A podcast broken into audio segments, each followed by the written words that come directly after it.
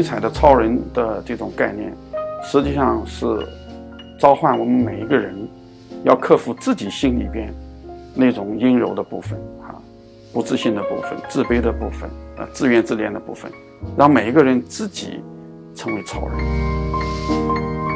教育就是使我们这种目光发生转变，从关注那个虚假的那个东西，转换到关注那个真实的东西。从黑暗的这样的环境里边，我们要走向那个光明的环境。从低处啊，从低处，因为洞穴在下面嘛，我们要往高处去走，这就叫心灵的转向。听众朋友您好，欢迎您收听人文清华播客，我是张小琴。教师节马上就要到了，本期节目的嘉宾就是一位老师中的老师，著名教育学家、清华大学教育研究院院长石中英老师。石老师是中国教育学界的大家，他写的《教育学的文化性格》《知识转型与教育改革》等一系列专著，为我国的教育改革提供了重要的学术指引。而就是这样一位教育领域的大学者，他的教师生涯其实是从安徽寿县一所乡村小学堂起步的。现在正值新学期开学和教师节之际，在这样一个日子，听听石老师的故事，希望能够对大家有所启发。石老师，您是一九八二年考到安徽寿县师范学校是吧？当时是应该只有十几岁吧？十五岁啊，因为初中毕业生嘛，呃，当时能够上中专，那么还是比较好的一件事情。嗯，呃，我们是农村孩子，呃，所以上师范对我们还是很有吸引力的。那当老师是一个愿望吗？还是嗯，只是生活的选择？那么从当时的选择来说呢，我们认为综合考虑吧。一，我出生在一个教师家庭啊，我的父亲本身，呃，也是师范学校毕业的，呃，在农村小学呃工作了一辈子，嗯，呃，可能跟我父亲的职业也有关系。那到了这个中等师范之后，嗯，这个是那时候的师范是怎么培训你们当老师的呢？就要开始学习怎么给学生教课吗？对。师范呢，就他的这个呃教育阶段来说，嗯，就相当于呃高中这个阶段嘛，嗯啊，但是普通的高中生呢，呃，他们在学校学习有一个非常现实的目的，那就是参加高考。对于我们师范生来说，我们有一个非常现实的目的，就是毕业以后成为一名合格的小学教师。所以他学习的课程啊，包括两个部分，一个部分就是。啊，一些学科的内容的学习，嗯，语文啊，呃，数学呀、历史呀、地理呀等等。另外一些就是跟教育专业工作有关的一些课程，像教育学、心理学、嗯，教学法等等这些方面的课程。入学的时候呢，没有太多的想法，嗯，但是在师范学习期间呢，那么正是一个呃青年早期的人，那么他成长的阶段。嗯，在那时候，通我们阅读了很多的书籍，那么关于人生、关于社会、关于国家，都有了很多新的想法。那么那时候中国社会的改革开放，呃，也也刚刚开始，整个的社会思潮呢也比较活跃，介绍国外的一些新的社会思潮，那么去探索什么是当代青年应该走的道路，这些东西对我也起到了很大的思想启蒙的作用。嗯。那您从中得到的东西对您直接的影响是什么呢？我觉得这就是教育的眼界。然后那时候对教师职业的看法，就不完全是从为个人谋生这个角度来看待了。嗯，那么那时候知道培养孩子和国家的未来有关，这就是一种我觉得价值的启蒙。呃，然后到这个小学去当老师的时候，您才。十八岁，十八岁就当老师，是的，是一个什么样的，是一种什么样的体验？首先就是非常兴奋了，嗯，因为我要工作了，嗯，我可以拿工资了，这是这是一。第二个当然感觉到也很有压力，嗯，那么这个教书育人嘛，您是教什么？呃，我们是我那个学校呢是一个农村小学，嗯，呃，五个班级，呃，六个老师。所以一二三年级呢都是包班制，嗯，那么四五年级呢总共是三个老师，因为我是中师毕业的，学校呃校长格外器重啊，去了以后就让我带高年级的。呃，那时候是您到学校的时候也算是稀缺人才，稀缺人才。那时候，呃，中正正规的中师生我是第一个，呃，呃，其他的老师都是名师，就是民办老师。呃，开始上课是包一个年级，所有的课都由您教吗？呃，一二三年级是包班，啊，四五年级是三个老师上。我的主科是语文，啊，但我同时还上了，呃，像。自然，嗯，思想品德，呃，书法，体育，音乐，嗯，还兼了少先队的音乐呢，呃，这还兼了少先队的大队辅导员。哦，这些您在学校都学过吗？呃，在一定程度上都学过的。哦，连音乐也要学是吗？对我们中师，他并没有培养分分科的老师。哦，中师生培养的，用现在的呃术语说，就叫全科小学老师。嗯，你什么都能拿得起来。对，到学校里去，呃，上什么课，那就看这个学校的具体的需要。您还记不记得第一次上课，第一堂课？嗯，这个班上大概有二十多个孩子，呃，那么都是农村人家的孩子，嗯，衣着呢非常的这种啊朴素啊，这个教室呢都是土房的啊，但是我看到孩子们的眼神都很纯净，嗯，我印象中要说比较深的就是他们。眼中那种渴望的目光。两年啊，您是当了两年的小学教师。两年是带的同一个班吗？同一个班，从四年级升到五年级，我把他们送毕业，嗯，我自己也去呃参加高考去了。这些孩子跟您是不是也差不了几岁，是吧？农村小学入学的年龄比较晚，嗯嗯，不会是六岁，呃七八岁的大多数，九岁的也有。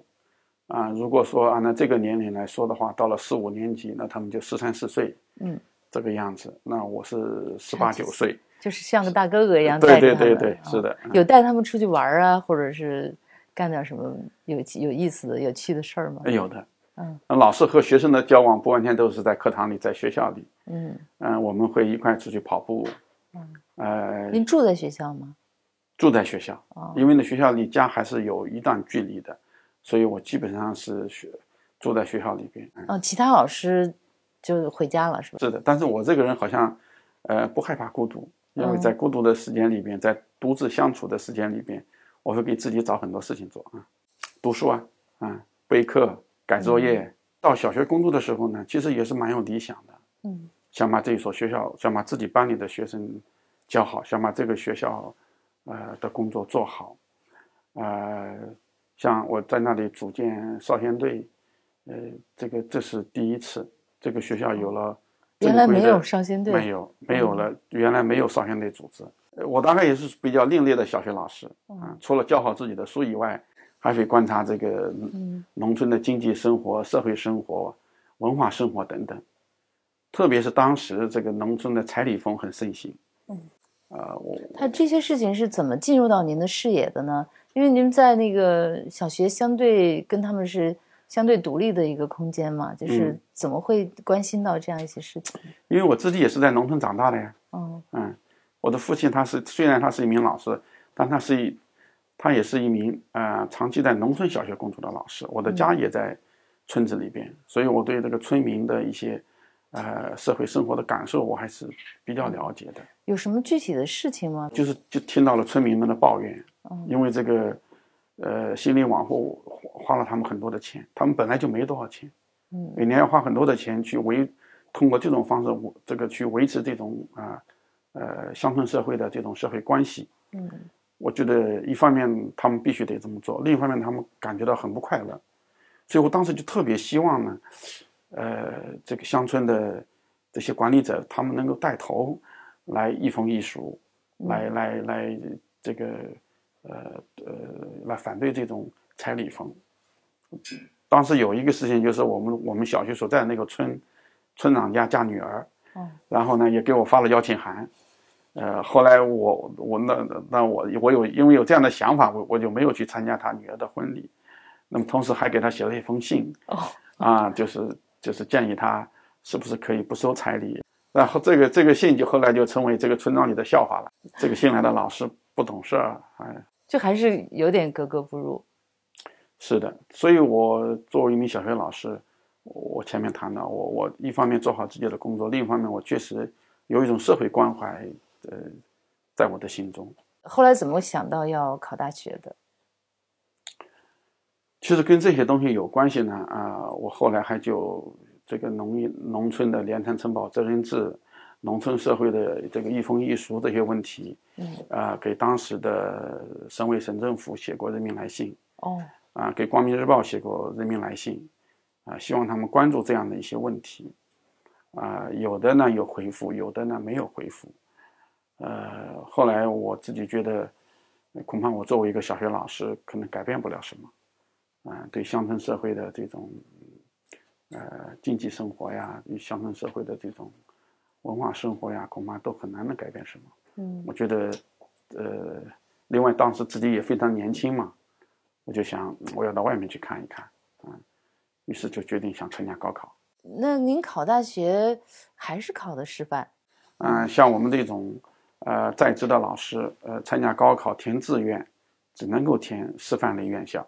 您是八七年考到安徽师范大学，对的，啊、嗯，那是不是必须要学学教育学专业呢？这应该不用吧？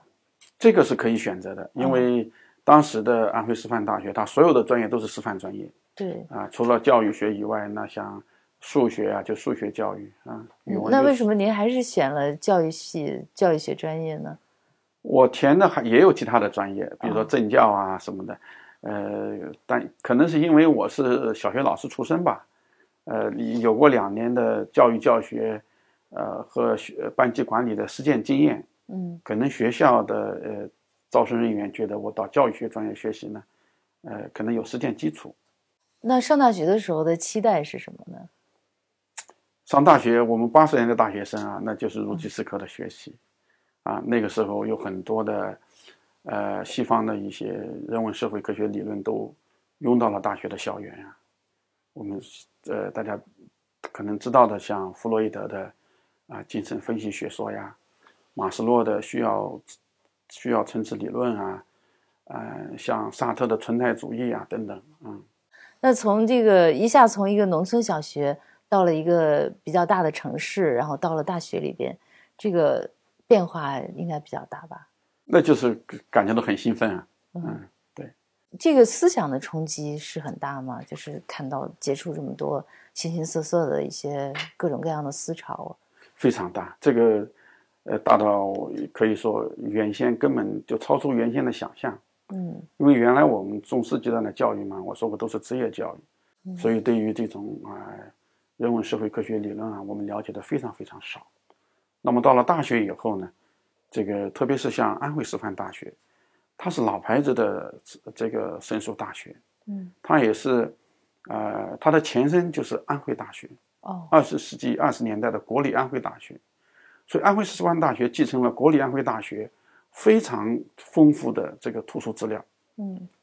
那个我印象特别深，所以一到我安徽师大图书馆里边，就感觉到了一个知识的海洋里边，啊，前面你谈到啊，从呃小学到到到大学啊，从农村到城市，那么这对一个呃年轻人来说，确实是个挑战啊。嗯最大的挑战呢，就是呃感觉到自己思想上啊、谈吐上啊，这个包括外表上的一些自卑啊，就呃暗下决心哈、要尽可能多的来阅读啊这这样的书籍，丰富自己的精神世界。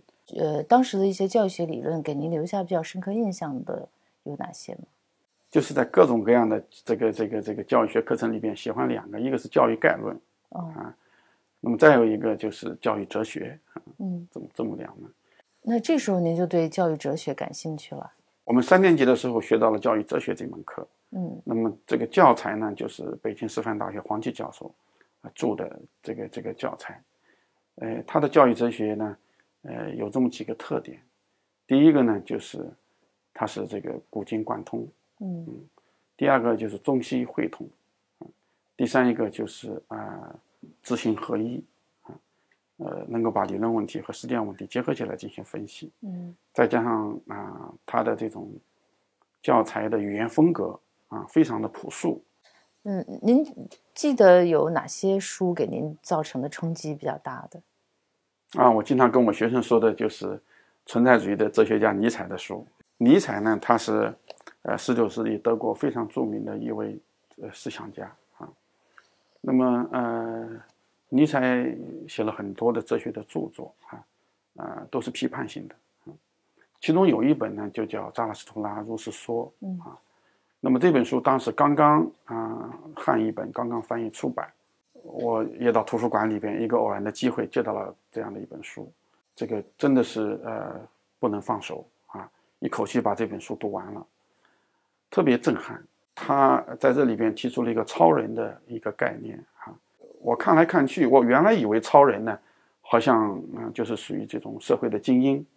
啊，他们呃道德很高尚，啊能能力很超群，啊他们凌驾于众人之上，啊那么这些话呢，尼采的著作里面都有，嗯，但是我后来发现，尼采的超人的这种概念，实际上是召唤我们每一个人，要克服自己心里边那种阴柔的部分，啊不自信的部分，自卑的部分，啊自怨自怜的部分，让每一个人自己。成为超人，我感到非常震撼。从从那一刻开始，我觉得我原来出身乡村社会，啊所带来的那些自卑一扫而光。嗯，我就我真的是拥有了一种啊，今天我说自由精神、独立人格。很多人都看过这本书，但是它能够给每个人带来的影响是不一样的。为什么在您这儿会带来这样这样一种影响？嗯，我我现在想哈，恐怕是这样的一种历程。那么，作为家庭的长子呢，这个确实对这个家庭承担了很多的责任。嗯，所以包括上中式这样的事情，父母做出了决定，我们就尊重父母的决定。后来到了这个从乡村小学到了城市里面来读大学，那么可能最早的一个学习的动机是，我要照别人那个样子来生活。嗯，啊，呃，但后来发现，一这不可能，第二这给自己带来很大心理的压力。因为我们永远成为不了别人，嗯，我没有办法，这个把我的历史改写，是吧？那些历史永远是我生命的一部分。所以，当你看到尼采的著作里边谈到这个对超人啊，对人的自我的超越啊这种这种呼吁的时候，我感觉到他确实让我的内在的自我苏醒了，成长了。这有点像是一个破壳而出的过程，哈。对，还有一点可能就是年轻人，所有的年轻人可能都共有的一种精神成长的历史。大学阶段，这从十八岁到二十二岁啊，这么一个阶段。那么在这之前呢，可能是一种反叛期，是吧？青春期，反所谓反叛，也就是对自我自我的寻找，只不过处理不好自我和社会期待的关系。所以在大学阶段，我觉得也是一个人的人格开始初步成熟的一个关键的阶段。嗯，那么我觉得从尼采的作品里边，我就体会到了自由、责任、意志、勇气等等这样的一些东西。那您说的就是这个呃超人学说给您带来的这种嗯变化，嗯，有外人能看出来吗？呃，外人也能也能感觉到，就感觉到我这个人有自己的主张，特立独行，嗯，好像不太在意别人怎么看。我在大学本科二年级之后呢，就做了一些今天我的同学们看起来都都都挺有趣的一些事情哈，嗯，有时候不太能理解的一些事情。比如说，我记得端午节的时候，然后去找一些同学一块去江边去祭奠屈原，啊，我还写了一个呃祭文。啊，当着同学的面去宣读这个祭文，啊，把粽子然后都都扔到江里边去，因为芜湖就在长江边上嘛。嗯，啊，我们啊，同学们觉得啊，他怎么会想起来做这个事儿？很很奇怪哈。这个在之前是绝对不可能做的，是吧？肯定不可能做的。对，嗯，啊，我牵头组建了一个社团，嗯，叫做叫做呃陶行知研究会，啊，嗯，就是学生社团，到这个陶陶行知的故乡。然后去考察，嗯，我们一块研读陶行知的著作，我们举办陶行知的讲座啊。我那时候是个大三的学生，就在全校举办大摘桃子，我还记得那个题目啊，大摘桃子的这种学术讲座。那陶行知对您的影响是什么呢？因为陶先生对我的影响非常大。我说到，呃，可以这么说，我的教育学之路，呃，跟我学习陶先生的著作呢，有着非常直接的关系。嗯，陶行知先生大家知道，他创办了著名的小庄乡村实验师范学校。嗯，他创办小庄乡村实验师范学校的目的，就是为了培养乡村教师。培养乡村教师的目的，就是要发展乡村教育。发展乡村教育的目的，要改造中国的乡村。他认为中国是个农业国，如果中国的乡村文化、科学、教育得不到普及，中国就不是一个现代化的国家。所以陶陶先生办教育，也不是为他自己，嗯，也不是为他的学生，他是为了整个中国社会的当时和和未来。所以陶先生这种炽热的教育情怀。感染了我啊！这个特别他在呃小庄师范的时候，那么写了一副对联，嗯，叫“捧着一颗心来，不带半根草去”，啊，这种这个这个呃，我将无我不负教育的这种高尚的精神，确实很能感染人。嗯，我作为一个教育系的学生，读到陶先生的这些作品，我觉得他就是中国教育的精神领袖，啊。这个他的这种精神，那么在二十世纪八十年代，那么以及更后来，我觉得依然有价值。嗯，所以就不仅是找到了自我的意义，而且也找到了自己所从事的这个专业的意义。对，这点太重要了。我不能想象那些不热爱自己的专业，不理解自己专业的意义，却在这个专业里边天天要完成那么多的课业的学生，怎么度过他的每一天？呃，喜欢自己专业的同学们在一起会讨论。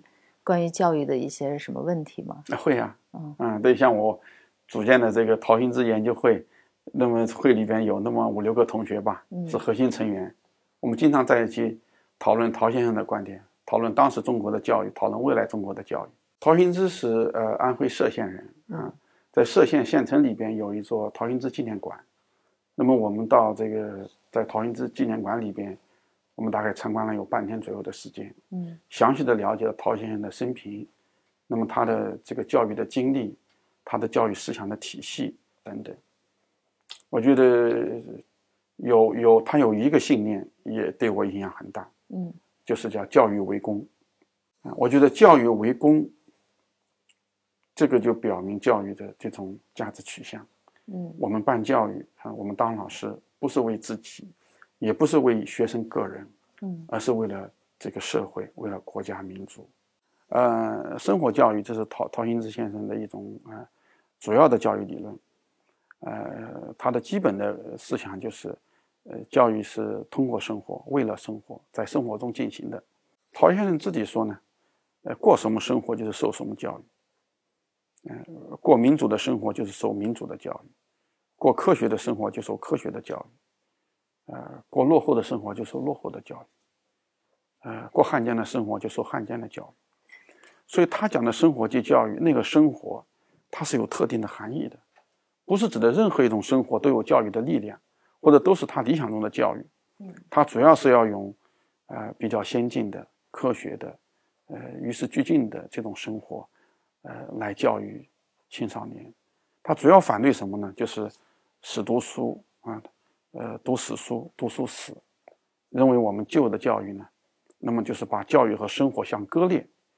这个他认为新教育、生活教育就是要培植人们的生活力。呃，你学了科学了，你的生活要科学化；你学了艺术了，你的艺术，你你的人生要艺术化；你学了民主了，那么你应该知道怎么组织民众，等等。他反对的就是把教育和生活相相割裂。这个反对的是教育成为个人升官发财的这种途径，嗯，他曾经呃猛烈的批评过当时的教育，说中国的教育走错了路，他叫人从乡下往城里跑，他叫人吃饭不种田，穿衣不种棉，他叫富的越富，穷的越穷，他是他不是穷人的破棉袄与窝窝头，他是富人的这个金戒指和金手杖，对当时的教育。这个国民政府时期的教育，做了深刻的批判。嗯，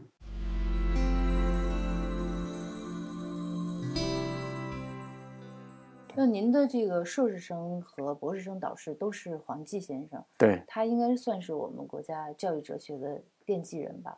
是的，他是改革开放以后我们国家教育哲学学科的奠基人和主要领导者。嗯嗯，那他对您的影响是什么？那太大了，他是北师大十六级的呃这个学生。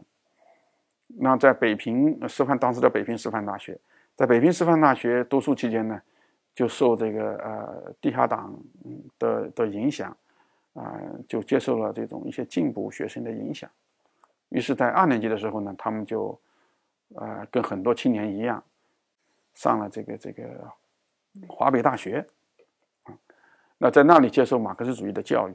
呃，他自己的回忆说，在华北大学学习的那两年时间里边，通过对马克思主义理论的学习，对中国革命和形势的了解，他感觉到找上了找到了人生一条光明的道路。嗯，那么十八年底呢，华北大学就开始呃往北京搬了，嗯后来就成立了中国人民大学，嗯，那么他也就到了中国人民大学，这个解放以后就到中国人大去工作了。呃，中国人大五二年院系调整呢，他就从中国人民大学到了又都回到自己的母校北京师范大学教育系来工作啊。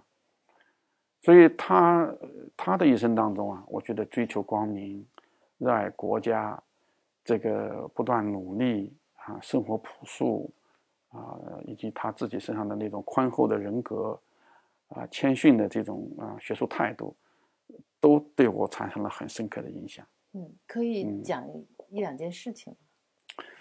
你比如说啊，我们诺呃读硕士阶段哈，呃，那不是九那不是九九一年嘛，呃，你这个呃，那么有有的时候呢，这个有些青年老师，那包括我们自己，有时候对党和国家还有一些这样那样的看法啊，呃，有一天呃，到在他家里就谈起这个事情来，我们就很好奇哈，我们说。呃，因为他从这个五十年代后期就受到政治上受到错误的批判，嗯，呃，他就被定为敌特，呃，特嫌，特嫌就特务嫌疑，知道吧？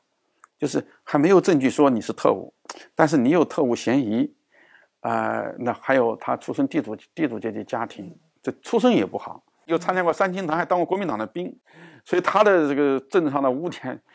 太多了。太多了，所以这个呃，大概长达二十年左右时间吧，政治上不被信任，受到错误批判，甚至人身受到一些呃侮辱、伤害啊这些。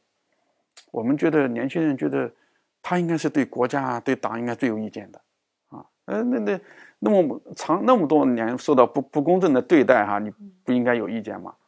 但是他就跟我们说，他说我从来没有改变过对党的这种信念。啊，我相信，他说我在那个过程当中，虽然过的日子过得很难，比如说不让回家，呃，他被作为一个大学的老师去，呃，让他去烧锅炉啊，呃，但他也很自豪的说，我烧的锅炉，呃，这个是最热的哈，对对对，就是他，但他就是他他说我从来没有改变过自己对党的信念，他说，所以你们现在呢，国家现在有一些问题，这个是很正常的啊。没有问题，那我们还那还需要我们奋斗做什么呢？但你们要往前看啊，不要往后看。另外，不能够把问题无限放大，好像什么地方出了问题，我们这个社会整个都不好。他说这是不负责任的态度。这个呢，就是他他最重要的是我们能够团结起来，把这个国家建设好。他说这是最重要的。我印象特别深刻，他这个说话语速也不快，呃，但是。特别真诚，嗯、呃，特别有穿透力，所以从那以后我就觉得，嗯，关键是还是要付出行动，嗯，这个有问题我们也有责任嘛，嗯。再有一件事情就是我我也在在回忆黄黄先的文章里也讲到，也就是第一年的冬天，也是第一场雪，早晨起来我们还在那个屋里睡懒觉呢哈，有有有有人敲门哈，敲我们宿舍的门，我们一个宿舍。住着一二三四，住着四个同学，其中有个同学说：“这谁呀、啊？这这个天这么早敲门，烦不烦呢？”这时候门外这个老先生在门外就打枪了：“啊，我我我是黄继啊，请问这是不是这个钟英同志的宿舍？”这个一听黄先生来，那时候他已经七十多岁了啊，他七十多岁，我来跟他读书，他都他都已经七十岁了，啊，我们那我赶紧一咕噜起来哈，这披上衣服就把门开了。我说黄老师，你你你有什么指示？这么早有什么事吗？他说，呃，我来看看你的褥子厚不厚。说这个，对，北京下雪了。他说你们你们南方人，这个这个看看是不是能够适应适应得了我们北方的这个气候。嗯，对，特别感人。是是是，王先生自己是一个马克思主义者，我觉得呃，他也是国内非常著名的马克思主义的理论家，所以对学生的要求就是学术的政治方向，这个必须要正确。所以很多文章呢，呃，我们因为教育哲学嘛，古代的谈的也多，西方的谈的也多，但最后黄先生都要求要用马克思主义的理论来分析、来判断。不能够，这个这个好像一讲古人的都对，一讲西方人的都都对，不能无批判的这种接受。那到呃什么阶段确立了将来要走学术道路的这个目标？硕士毕业吧。嗯。硕士毕业的时候，当时我们的就业也很好。嗯。呃，每个同学手里面都有好几个单位可以挑，对吧？现在的这个大学生可能很羡慕，是吧？嗯。那那时候就是那样的一个情况。嗯，后来，呃，我的老师也也也也跟我说，他说，呃，小石，你还是继续读博士吧。我们觉得你是一个做学术的料子，可能也看到另一方面，呃，我在这个社会交往方面啊，可能不够那么圆润啊，不够那么灵活，或者是什么样，可能觉得，呃，像我这样的性格呢，可能做学术还是比较合适的。嗯嗯。嗯，您在博士阶段的时候是确立了教育学、教育哲学这个方向是吧？我们当时对，呃，对，专业还是教育基本理论专业。哦。但是我们的方向就是教育哲学这个方向。嗯，您的博士论文是教育学的文化性格。对的，嗯。这个嗯，标题是就为什么要有文化性格这样的一种说法？如果展开了说，教育学是一门带有文化性格的呃学科。基本的结论就是，教育学不可能像经验科学那样，呃，像实证科学那样，嗯啊，完全在他的研究过程里面完全排除价值问题。呃，价值呢，又是跟文化有着非常密切的关系。嗯，所以在不同的文化体系里边，我们能看到有不同的教育学理论。这个，而且，呃，每个文化体系里边的教育学理论都都有它固有的问题。这个论文。所提出的观点，在当时的教育学界，嗯，是非常呃轰动的啊。他修正了我们教育学界一个传统的信念，就是教育学是一门科学，教育学应该成为一门像实证科学那样的科学。啊，我的研究的结果说，呃，这不能反映教育学学学术活动的本质特点。嗯，教育学是文化有色的。教育学是价值负载的，嗯，教育学研究不能排除价值和文化的因素。那这个教育学的文化性格是和它的科学特性相对应的，是吧？对的，我是把科学性和文化性相对应的。在我的这个工作之前，嗯啊，学界的前辈们，他们非常努力，试图把教育学变成一门科学，要要使概念变得更严谨。啊，要使我们的证据呢更充分。我本来的研究方向也是想说，按照老先生们的这个方向说，哎，怎么使教育学更科学？但是研究完之后呢，我的看法说，呃，错了，没法更科学。这个这个路，这个科学化的道路，会毁掉教育学，嗯，使得教育学呢，这个失去灵魂。所以我说，文化性格实际上就是我我认为教育学最核心的部分。是在价值的部分，是在文化的部分，而不是在一些啊事实的部分、数据的部分。啊，我我觉得在那以后呢，关于教育学的学科性质的讨论，人们就呃不是一条道走到头了。就在强调科学性的时候呢，人们也会要思考我提的这些问题。就是我的工作当中所揭示的这些，呃，这个价值有色、文化有色，到底能不能从教育学活动中剥离出去？嗯。如果不能剥离出去，那就必须得承认，我们所处理的不跟自然科学的那个问题不一样，不完全是事实性的问题，而且这种事实背后呢，它是有很多价值的考量。嗯所以当时我记得我讲过，所有的教育问题都是价值评价以后所产生的问题。它会使得嗯教育学有什么不同呢？强调它的文化性格。这就是它，这就是要强调在教育研究过程里边，我们要关注教育实践、教育活动、教育事实背后的价值因素。嗯什么是好的？这个问题在科学研究里面不用这么去问。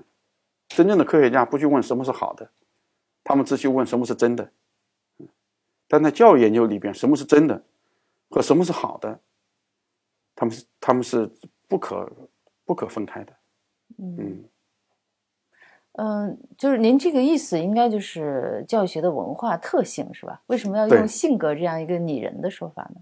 对，性格它是一个呃一个比喻嘛。嗯那么如果把教育学看成是一个有呃有人格的话，那我觉得他的人格就是我就是这种文化特性。嗯嗯呃，强调教育学的文化特性的目的是能够给实际的工作或者给教育学的研究带来什么样的影响呢？那我个人觉得是这个，呃，不管是对于具体的教育问题的研究，还是对教育学者的生存方式，呃，都都具有非常重要的意义了。嗯，实际问题的研究过程当中呢，呃，那我们就要注意到，呃，价值、文化这些因素啊，对于教育教育实际问题产生的影响。嗯那么，呃，对教育学者而言呢，我们恐怕不能只有一个科学的灵魂，我们恐怕还有还要有一些价值的关怀。对于中国的教育学嘛，呢当然就是要有中国文化的特色了嘛。嗯，对呃，如果定义一下教育学的文化性格的话，嗯简单的用我们这个不是教育学专业的人能够理解嗯的语言、去怎么定义它？那就是教育学和呃文化之间有着内在的关联。嗯教育学理论它是一种文化理论，教育学者同时具有这种价值的情怀。嗯，您在嗯书里边也提到了，就是柏拉图那个著名的洞穴理论，嗯可能有很多观众也不知道这个洞穴理论是什么哈。嗯，您能从教育学的这个角度对柏拉图的这个洞穴理论，能给我们进行一个从教育学角度的诠释吗？他就讲在这个广袤的地平线下面啊，嗯呃，有一间这个呃囚室啊，有一些人生来就被囚禁在这个地方，嗯、既不能转身也不能回头，他们只能看洞穴的前壁啊，呃，这个囚室的后面呢，有有一条漫长而崎岖的坡道，这个坡道的尽头呢，那就是一个真实的世界，呃，有树木啊，有矮墙，有太阳。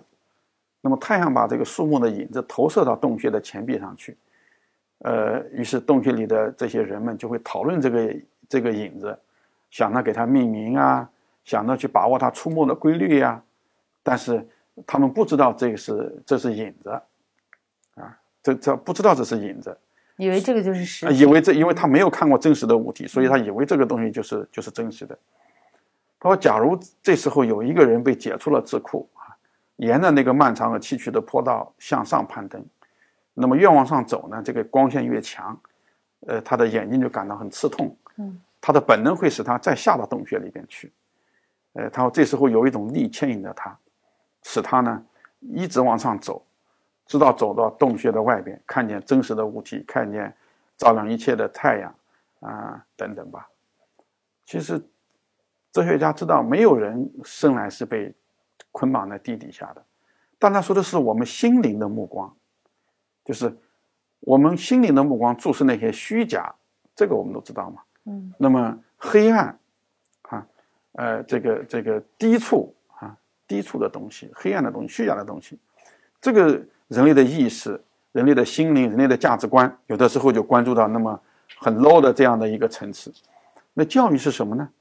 教育就是使我们这种目光发生转变，从关注那个虚假的那个东西，转换到关注那个真实的东西，从黑暗的这样的环境里边，我们要走向那个光明的环境，从低处啊，从低处，因为洞穴在下面嘛，我们要往高处去走，这就叫心灵的转向。嗯，其实我们也看到，在二十世纪历史上，啊，我们有很多的这个这个国人，呃，他们也曾经生活在这种洞穴般的囚这个囚室里边，但是他们由于一些呃呃外界的原因，他们终于走出了这种呃囚室般的环境，他们追求光明，追求高尚的人生，追求自由，那么他们的心灵就发生了巨大的这种转变。这其中是教育在起作用。柏拉图认为呢，教育就是这种力量，能使人牵引着往上走的力量。另外，这个隐喻还特别有意思，往上走是不容易的，是充满思想斗争的。我是上啊还是下呀？是上啊还是下呀？每走一步感到都很痛苦的。它还它还意味着什么？真实的这个这个这个阳光也好，真实的物体也好，有时候会会灼伤我们的眼睛，会让我们对原来自己所信以为真的东西产生严重的怀疑。他说，教育就是不能让你回去，啊，这一点我印象特别深。所以我一方面我肯定卢梭这些人强调自然教育法则。那么强调教育要要要遵从人的自然，是吧？要，但另一方面，我也认为柏拉图理性主义的教育观强调规范的作用，规范的引导很重要。这个没有有有的时候人生成长就是这样，没有老师在那个地方把着你，你你你早就退回去了，你早就方向走偏了。嗯，所以有的时候很多人后来回忆起自己的老师来，非常感谢在人生发展的某些关键阶段，老师帮他指了路。领了路，嗯老师这个这个为他提供了正确的人生的方向，不是一个轻松愉快的过程。教育绝不意味着是轻松愉快的过程，有的时候是学习者内部的思想斗争，教师和学生之间的这种思想斗争，那会很激烈的。嗯嗯，但是经过了这个痛苦的过程之后，你才能看到一个光明的世界。那肯定是这样，我们就看到人心灵的成长，内在的成长。才有可能。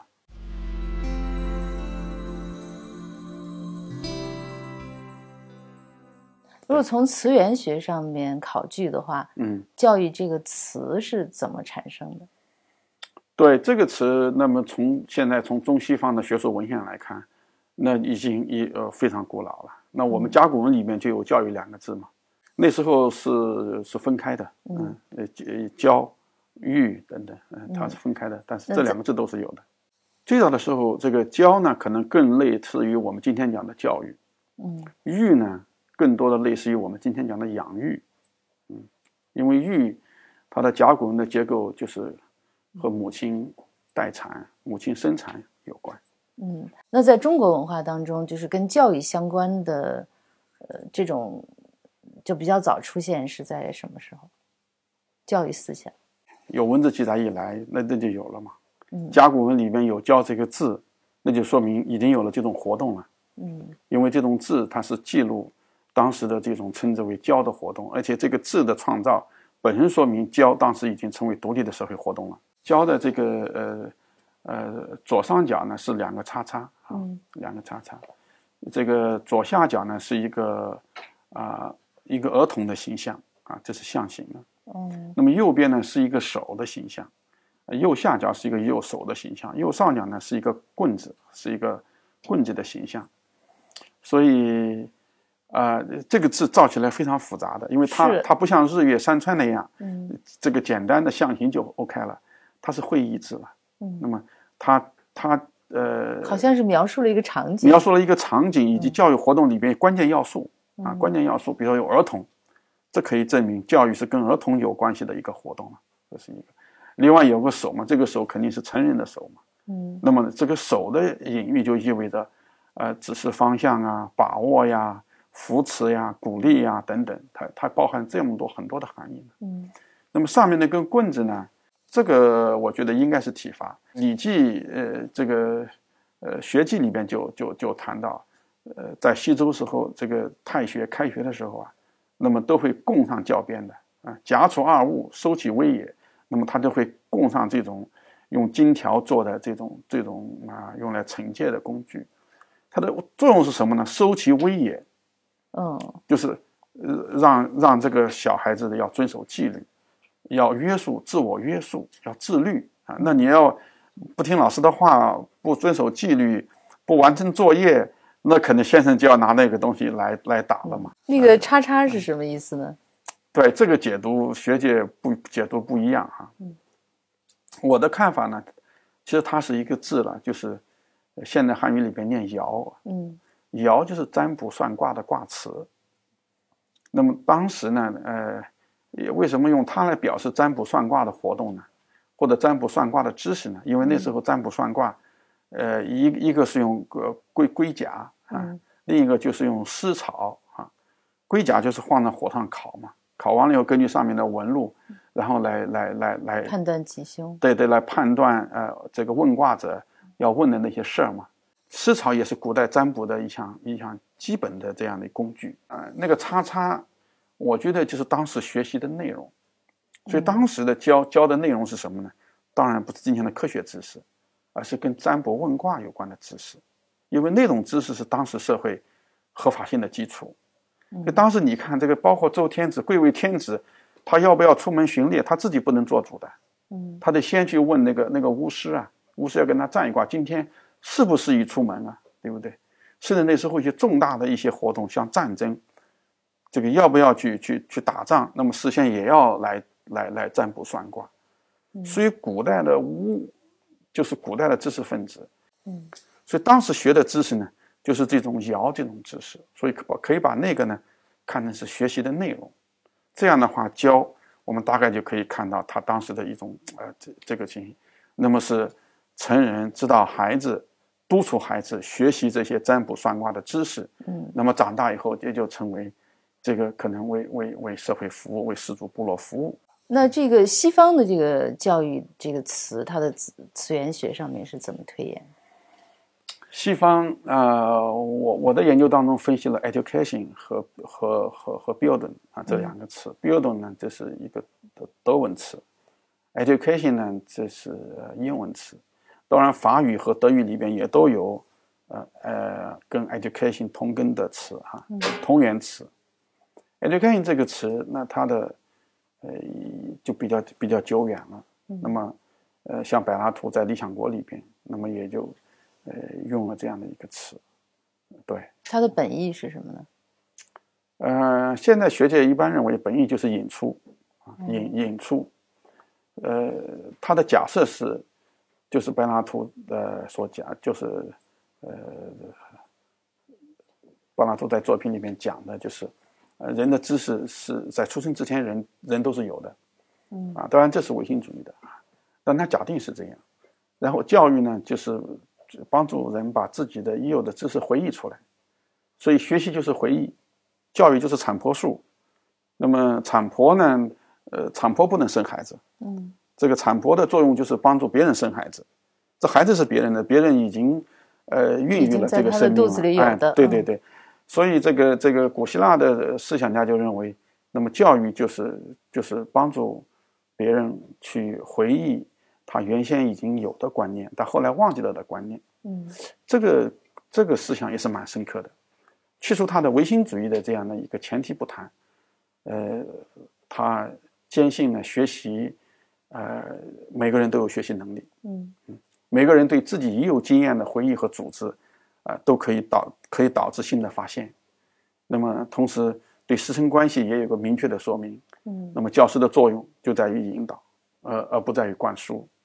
嗯，所以是学习者的自主性更强。你说的很对。那这样说起来的话，这个教育，这个从词源学上，中西这个词源学的这种来源，就好像是有很大的区别。是啊，这就是教育概念的文化性啊。嗯，所以它不像我们研究呃原子的。研究分子的这个原子分子这种概念没有文化性，对不对？我们叫原子，他们叫 atom，对不对？那这这这虽然叫法不同，发音不同，没有任何不同，但是你像教育这种概念，它就特别有文化性。嗯，不同的文化体系里边，教育的精髓都是不一样的。与此相关呢，那么像师生关系，嗯，就是不一样的。就是词源的不同。和后续的就必然有有必然的联系嘛？和后续的这种发展，当然有必然的联系。因为像教育这种基本概念，它不完全只是思维的工具啊，它本身包含了丰富的意义。所以中国的这种教育关系呢，呃，确实跟中国传统这个这个概念的起源和意义有直接的关系。嗯，西方也是一样的。嗯，那中国的这个教育后来就就是，呃，当然“教”这个字是原来甲骨文就有的，但是“教育”这个词又是。后来呃，等于说把它现代化了的一个产物。当它变成一个现代化的词语重新回来的时候，教育这个概念跟我们原来的那个教还是一样的吗？我们后来对教育的理解，整过去一百年间，中国人对教育的理解，大概都是建立在呃许慎呃《说文解字》里边呃对教和育的这两个字的解释上。学生在这个《说文解字》里也谈到：“教上所事，下所效也；育养子，是其作善也。”嗯，所以我们把教的关系。看成是上下的关系啊，强调哦这种示范，嗯，强调引导啊，强调榜样作用，但显然这里边也包含了一些不不平不平等的思想。那么玉呢，养子是做善也，强调在日常生活当中通过耳濡目染，这个来呃影响学生的道德品质，嗯嗯，我们对教和育的理解，大概我觉得没有超出这个传统的理解。呃，很太远。对，即便它从呃那个变成一个现代词语，从日本再转借回来，对，也没有特别大的改变。当然也不能说没有特别大的改变哈，嗯，但是这个基本意义，我觉得这还是在的。嗯，那么当然，呃，一百年来中国教育现代化，呃的的运动，也伴随着教育观念的不断的这种革新，是吧？你比如说从，呃五四运动以后，我们就对。呃，发展学生的个性啊，就特别强调。嗯，那么呃，这个在古代的教育文文献里边是很少能够看到的。但是还在变化的过程当中。是的，是的，嗯。呃，您在这个教学的文化性格当中哈，对比了三个国家的文化以及这些文化对于教育的影响，选择的是呃十八、十九世纪的德国，对，然后二十世纪的美国和中国两千年的这个对。呃，整个的这个传统，为什么是选择这样的三个事物来对比？呃，你像这个德国的德国的教育学，嗯，啊，就带带有典型的德国文化的传统，啊，你像刚才我们讲的德德国人，呃，教育有两个概念啊，一个是 h o n h o n 呢就是 education 啊，英语就是 education，一个就是 Bildung 啊，就是 Bildung，我们今天翻译成教化。德国学者自己都认为，真正能代表德国教育学的概念是 Bildung，而不是 education。嗯，啊这个 Bildung 是什么含义呢？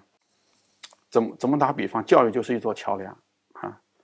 那么 Bildung 就是要把啊个人和社会啊现在和历史，呃这个呃呃这个呃就把它把它结合在一起啊。由个人走向社会，由现在走向历史，由啊变动走向永恒，他把这个过程就称为一个标准的过程。他最终是要克服人存在的啊个体性、啊多样性、啊变动性，而把人引入到一个一个一个永恒的总体的哈这样的一个世界里边去。所以，标准它既是带有它又有宗教色彩。它又是一个重要的文化理想，嗯，它也是德国人对教育理解的这个这个一个一个非常有特色的概念。这个在英语国家就是就找不到这样的概念，嗯，在在我们中国，我们的教化最多限于社会教化，就是把一个个体人变成一个社会人啊，比如说让你接受社会的道德规范啊，接受这个社会的制度约束啊，这个就叫我这是我们的教化。所以，我们今天用中汉语里边的教化来翻译成那个比尔顿，翻译比尔顿也是有点翻译不出它的味道来。它的终极理想就是克服，就是人不能作为一个个体的状态而存在，嗯，人应该进入到总体的这个这个呃一个一个序一一个序列当中。嗯，打个比方，大概就相当于把一滴水放到大海里是一样的。他认为教育就是要把这滴水放到大海里去。嗯，所以。特别强调这个集团本位，所以从讲到这，我我们也能够理解为什么这个像纳粹，他法西斯主义在德国能够能够出现，为什么那么多人在当年接受法西斯主义的主张？嗯嗯，那这个里边的文化性格是什么呢？他追求一追求一种秩序，一种整体的秩序。嗯，我个人觉得，嗯。他认为，呃，如果个人啊，呃，不被纳入到一个总体的秩序里边去，这对个人来说是不幸的，那么对这个总体来说也是不行的。十九世纪的教育学是是德国的世纪，德国的教育学世纪，因为德国诞生了很多伟大的教育学家，嗯他们的教育学作品对美国、对中国、对世界其他国家都产生了巨大的影响。嗯呃，对日本哈，东方的日本也产生巨大的影响。这个那时候的美国的教育界哈，从一学者到大学校长，一到德国去学习啊，这个为荣，就是这样子。您认为康德也是个教育学家是吧？康德他在哥尼斯堡大学真正讲过一门课，讲过教育学的课程。对，他说人是唯一需要教育的动物，啊人只有通过教育才能成为一个人。嗯，当然，他是个理性主义者，他的人才能成为一个人，是指的是理性的人，人才能成为一个有理性、自由精神的人。嗯，否则人可能为啊、习俗、偏见、权威所奴役，人就不能真正的保有人的本性。对，这个观念还是印印象比较深刻的。再有一个就是他也是教育科学这个思想最早的提出者，他认为真知灼见需要教育，教育更需要真知灼见。嗯所以教育本身值得研究啊，它它它应该成为一门独立的学问。嗯。您把德国的这个在十八、十九世纪的教育思想拿出来，是希望给给到我们一些什么样的启发吗？我的主题还是论证这个不同的文化传统里边，教育学有不同的话语体系，有不同的脉络。嗯对，所以教育学它并不会像全世界的自然科学那样，最像最后走向统一。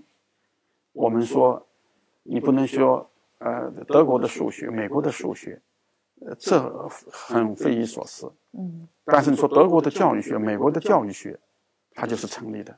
嗯直到今天，世界各国的教育学家都不能走出自己的国家的教育学传统。当然，现在我们的眼界越来越开阔，嗯我们愿意向其他国家的这种教育学家们来学习。但是，我们教育学的根还是扎在深深的扎在自己文化的传统和文化的土壤当中的。那二十世纪美国的教育学，呃，最重要的特征是什么？实用主义的，嗯啊，这就是实用主义是美国的这个本土的哲学传统，那么也也提出了系列的这个美国社会的教育主张。嗯，美基本上是国的教育学跟美国文化也是一样的。呃，第一，它很少有比较深奥的这种理性的思辨，像康德、像赫尔巴特，呃那样深刻的这个理论思辨，在美国教育学里边是很少见到的。即便是美国称之为教育哲学的作品，也是以教育实践啊、为主题的，讨论的都很多，都是很多实践中的问题。这是这这是一个特点。那么第二个特点就是美国教育学流派众多嗯啊，因为呃美国这个国家嘛，本身思想比较开放，那么有吸收各个不同哲学流派的影响，那么不同的哲学流派都会提出自己的教育主张，所以我们知道有像啊实用主义啊、嗯要素主义啊、存在主义啊，呃甚至马克思主义啊等等啊，就是美国的教育理论比较多，比较嗯多元，呃，这是这是一个一个特点啊。所以美国教育学的活力跟它学派之间的争鸣有着直接的关系。嗯，我们国家，呃，在在学术界总的来说，呃，证明还是不够的。嗯像他的这个学习者为中心啊，然后在教育方法上面的比较强调互动性，嗯这些是不是更加符合现代知识传播的一些规律呢？我觉得看是什么领域里的学习，学习分为很多个领域，有的是认知领域，有的是道德领域，有的是情感领域，有的是社会性领域。我觉得世界各国的教育理论啊，那么都带有自己的特点，或者带有自己的优点。那么可能美国的呃这种啊、在教学理论方面啊的研究里边，在科学学习方面，我觉得可能还是比较比较适用的。嗯但是在道德教育领域里边、审美学习领域里边、社会性的发展领域里边，恐怕就不好说。在这一方面，我们东方的这个学习理论，那么可能就显示了它的特色和和优势。嗯，呃，在这个教学文化性格当中，你也花了很大的篇幅来论证中国的文化以及这种文化对于教育学的影响。嗯，呃，能不能概括的跟我们讲一下？主干说儒家文化是中国文化的主干，所以分析中国传统文化的很多的这种啊特征呢，恐怕还是以对儒家文化的呃这种啊分析呃为为为主要的内容。文化就是理想的生活方式，所以我们说一种文化的特征就是看这个民族他对理想生活他是怎么论述的。我这就是我这这是我们呃思考的出发点啊。儒家作品里边的论述里边，呃，既包括一些我们大家都知道的，呃，国家的治理应该怎么治理国家，呃，应该怎么样来发展经济啊，啊，应该怎么样呢来办好教育，应该怎么样的来来来呃追求人生的幸福，呃，儒家论述也也很丰富啊，所以呃。我觉得总的来说哈，很多人认为儒家文化特征大概包括这么几个，一个一个就是天人合一啊，那么这可能是儒家的世界观或者儒家的宇宙论啊，那么呃这是这是一个观点，那么再有一个就是伦理精神，对吧？伦理精神呢，它主要是强调呃仁义嘛，对吧？居人犹义，讲人是本心啊。义呢，就是按照这个本心的要求去做我们该做的事情，啊，这就叫这个居人犹义啊。在思想方法上，那儒家是强调呃这个中庸的方法论。那么中庸呢，呃庸就是常了，那么中是符合了，那么中庸就是符合呃这种呃呃一般性的规则啊，符合日常的这样的一些呃要求。那么中庸是要解决两个两个极端的问题，无过无不及啊，无过无不及，这个就叫，呃，就叫中庸啊。反对呃西方哲学思维里边，常有的二元论的思想，嗯啊，在两个极端之间，那么这个非此即彼嗯。中庸不不这不这么认为，中庸认为世界万物呢，彼此都是相融的。那中国文化这些特点，它在这个价值取向啊，那个还有教育目的这些方面，具体的表现是什么？应当说，在价值取向上，呃，中国古代文化、古代教育，嗯，那么还是伦理取向的。嗯。那么教育的最高目的，在于完善一个人的德行，提高一个人的人生境界。嗯。所以。在这点上，今天跟我们倡导的一些呃培养学生健全的人格，嗯，啊这些主张也都有内在的关系。那中国教育的师生关系是一种什么样的关系？中国教育的师生关系啊，呃，一方面当然包括了这种学术的部分，嗯，指导学术上的指导和被指导的关系，但另一方面，中国教育的师生关系确实具有伦理性，嗯，我们说的。以师徒如父子，师徒如父子啊，呃，这种感情呢，呃，在理在在在理想的教育当中，它是真它是真实存在的。嗯，你像前面谈到我的导师带我的这种这种感情，呃，以及我我对待这个老师的感情，那么确实不是父子，呃，心同父子，甚至甚是父子。嗯。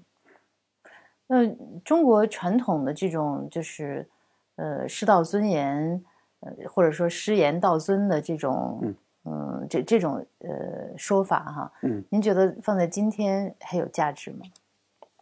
非常有价值，嗯，呃，这涉及到呃教育的权威和教育如何实现的问题，嗯嗯，呃，您在那个书里边提到就是。教育学的中国化这个概念吗？嗯，中国的教育学当然要有中国自己的文化特征。我觉得几个基本的路径，嗯，还是很还是应应该是清晰的。首先要继承中国传统的，你比如说在教育目的论、教育价值论啊、教育方法论啊、师生关系论，呃呃，包括在德育，呃，在美育啊，呃等等，在这这些领域里边。中国传统的教育思想都是非常丰富的，那么今天我们要构建时代的呃这样的这些理论，恐怕我们都要也应该注意，呃，弘扬、继承和弘扬中国传统的优秀教育思想，这个根不能断啊，这个脉，这个应该呃这个承续下来，啊，这是一个。第二个，当然，我觉得也要学习这个西方的这个这个教育思想啊。我们前面不讲过，教育学它具有文化特征嘛？如果不用文化性格这个词的话，因为它有文化特征嘛。那么不同的文化体系里边有不同的教教育学主张。呃，我这个按照中庸的思维方式来说，我们我们还是要这个博采众长的，嗯，这个所以西方的教育学思想的。这种呃介绍、研读、消化，这个这个也是必要的啊。我们不能孤陋寡闻啊，不能关起门来讲这个中国特色的这个教育学啊。